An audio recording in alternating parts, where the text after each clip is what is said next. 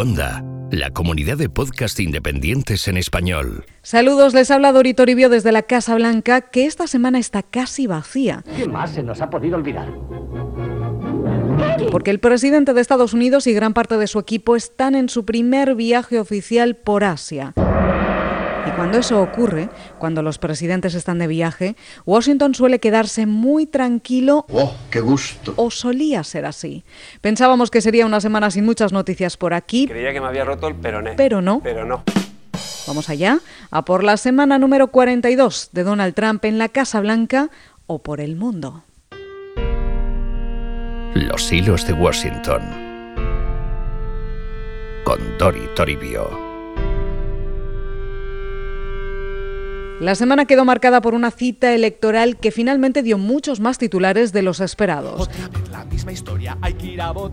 Estoy hablando de la veintena de elecciones locales que se celebraron en Estados Unidos el martes 7 de noviembre, la cita electoral más importante de este año y la más importante para la administración Trump hasta ahora. Everyone. I'm ABC's Mary Bruce, and happy election night. These are the most consequential contests of the Trump administration so far. And Dos estados clave elegían gobernador, Nueva Jersey y Virginia, después alcaldes en más de una decena de ciudades del país, entre ellas Atlanta y Nueva York, más otra decena de citas regionales para renovar escaños o definir políticas locales. Y los demócratas tuvieron una muy buena noche. Democrats picked up their first big victories of the Trump era last night. And as we Empiezo por Nueva Jersey, donde no hubo sorpresas. Ganó las elecciones el demócrata Phil Murphy, como se esperaba, que sucederá al actual gobernador republicano Chris Christie. Did I say on topic? Are you, are you stupid? Next question. Thank you all very much, and I'm sorry for the idiot over there. Christie, que nunca ha tenido pelos en la lengua, deja el cargo con la aprobación por los suelos después de ocho años. Toma, toma. Un escándalo de corrupción. Toma la aliada. Otro en una playa. Toma. Y una extraña alianza con Donald Trump y toma. desde el final de la campaña de 2016, a quien primero criticó y luego se entregó, y eso le ha pasado factura. Se merece eso y mucho más. Quien durante años sonó como la gran esperanza del Partido Republicano, en los últimos tiempos solo cae en picado Veremos si ahora acaba aquí en Washington. En Nueva York también sin sorpresas. El alcalde demócrata Bill de Blasio fue reelegido para un segundo mandato, otra victoria demócrata importante en la misma noche. Well, you wanted four more years, you got four more years. First, I want to thank everyone, everyone in this city who went to the polls tonight and sent a message loud and clear. This is your city.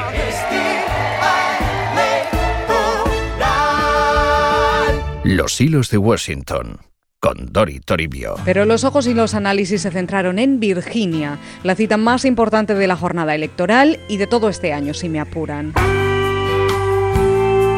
Tras un año de sangrientas primarias, el republicano Ed Gillespie y el demócrata Ralph Northam aspiraban a ser el próximo gobernador de este estado, clave, swing state, porque oscila entre rojo y azul, muy cerca de Washington y con campañas esta vez que emulaban el panorama nacional. De ahí que muchos vieran estas elecciones como un preludio a 2018. Muy bien, pues, estupendo. Las últimas encuestas estaban bastante ajustadas porque Gillespie, que acabó abrazando el mensaje de Trump en el último momento aceleró en esas últimas semanas, pese a la gran ventaja de Northam, el favorito del que contó con el respaldo del expresidente Barack Obama. Todo con una campaña sucia, plagada de golpes bajos y bien metida en el barro. ¿Les suena? Ralph Northam's policies are dangerous. I'm Ed Gillespie, candidate for governor, and I sponsored this ad for a safer, stronger Virginia. Pero finalmente el demócrata Northam arrasó, ganó al republicano por más de 10 puntos, lo que se interpretó de inmediato como un gran golpe a Donald Trump That was false and fake. y una noche de gran victoria para los demócratas. La primera en todo este 2017 en el que se han sucedido a nivel local las victorias republicanas y de los candidatos específicamente apoyados por Trump, menos en Virginia. And CNN projects that Ralph Northam, the lieutenant governor of Virginia, will be elected governor of Virginia, beating the Republican candidate Ed Gillespie. Uh, the Democrats continue to win.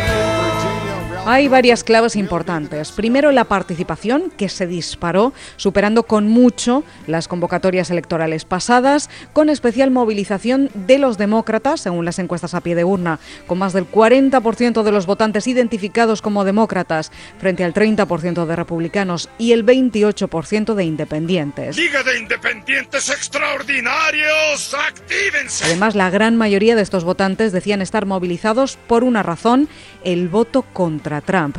De ahí las lecturas de golpe al presidente. Look at that number, 34%, more than double the amount of people went out as an opposition vote against Donald Trump. So as we talk about this election, as we talk about 2018, Don, clearly Donald Trump had an effect on this race. Pero la Casa Blanca se desmarcó rápidamente de esta derrota y lo hizo con un argumento sólido. Vais a ver cómo nos vamos a reír. Gillespie no había querido el apoyo de Trump. Sí, ¿Seguro? Sí, el presidente tuiteó para pedir su voto, pero más allá de esto, nada.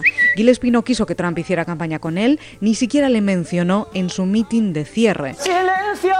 De hecho, siempre había sido un republicano más, hasta que decidió adoptar esta fórmula, algo extraña en él, y abrazar en el último momento el mensaje de Trump, duro en inmigración, proteccionismo, nacionalismo, rozando incluso los postulados racistas y xenófobos, pero todo esto sin Trump.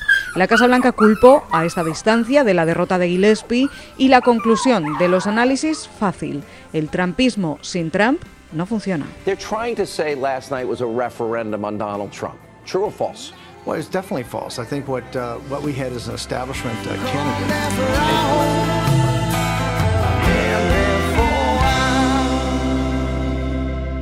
Pero hay más cifras interesantes en la victoria de Northam que se debe en gran parte al voto de los millennials y de las mujeres que acaparan muchos de los análisis y titulares de estas elecciones por la movilización masiva de las votantes, especialmente de las mujeres blancas y las afroamericanas, y por la cantidad de mujeres además que ganaron escaños en el Congreso estatal.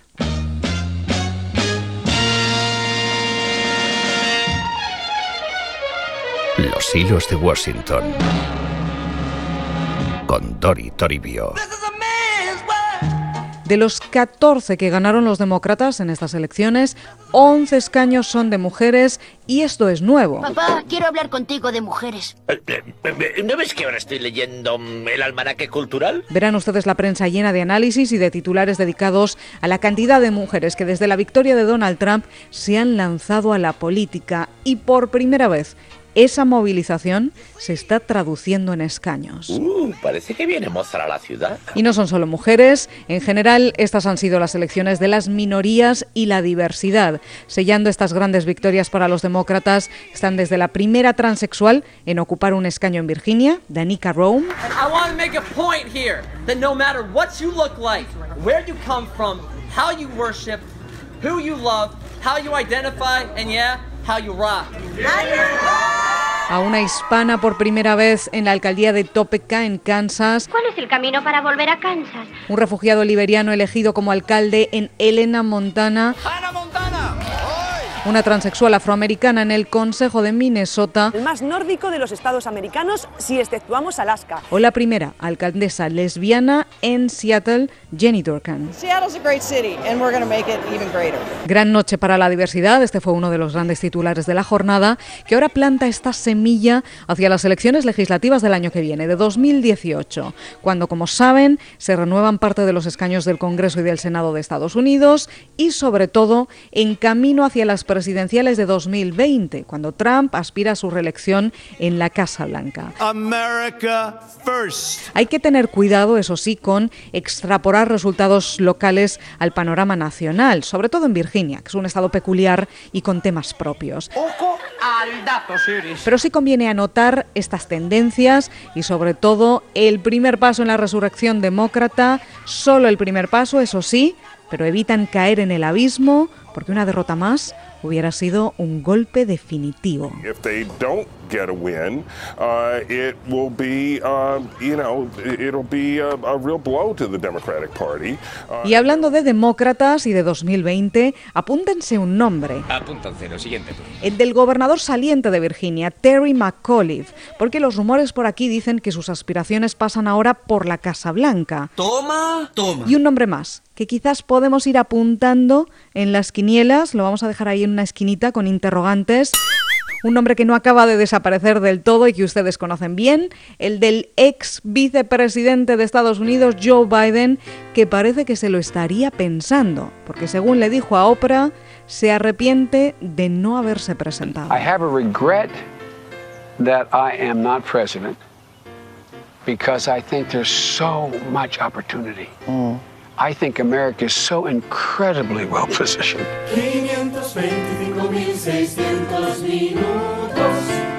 Claro que Biden tendrá 78 años en 2020 y 2020 parece tan lejos. De hecho, 2016 parece tan lejos y solo fue el año pasado. Lo digo porque acaba de cumplirse un año desde aquel 8 de noviembre de 2016 en el que Donald Trump ganó las elecciones presidenciales de Estados Unidos contra todo pronóstico, sorprendiendo a este país y al resto del mundo. Hillary Clinton ha llamado a Donald Trump para conceder la derrota. Esto ya lo podemos confirmar en Noticias Telemundo. Y si esto ha sucedido, eso quiere decir que muy pronto estaremos viendo a Donald Trump sobre ese escenario, allí eh, dando su discurso de aceptación. I've just received a call from Secretary Clinton.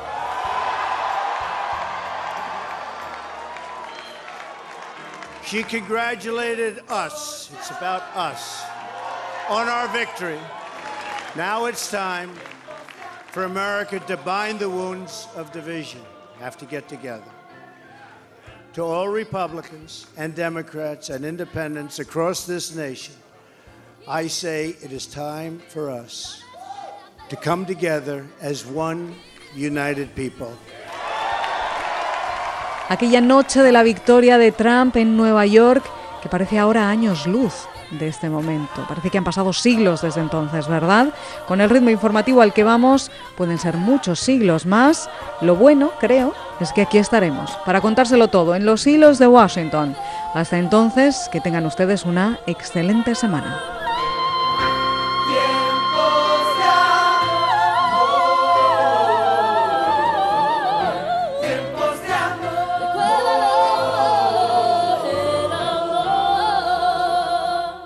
Encontrar más episodios de Los Hilos de Washington en cuonda.com. Y además, ¿y si pudiéramos conversar con aquellos grandes personajes de la historia que nunca concedieron una entrevista? Atila yo soy duro con quienes no se me someten. Juana de Arco. No permití jamás que se abusara de un prisionero. Alejandro Magno. Desde muy niño se me educó en el conocimiento de las armas. Poncio Pilatos. Necesitaba controlar a los samaritanos, mm, mostrarles autoridad. Napoleón. Austerlitz fue para mis generales la demostración y lo será en los libros que glosen la historia militar de mi tiempo. Cuanda la comunidad de podcast independientes en español presenta Entrevistas con la Historia. Con Óscar Gómez.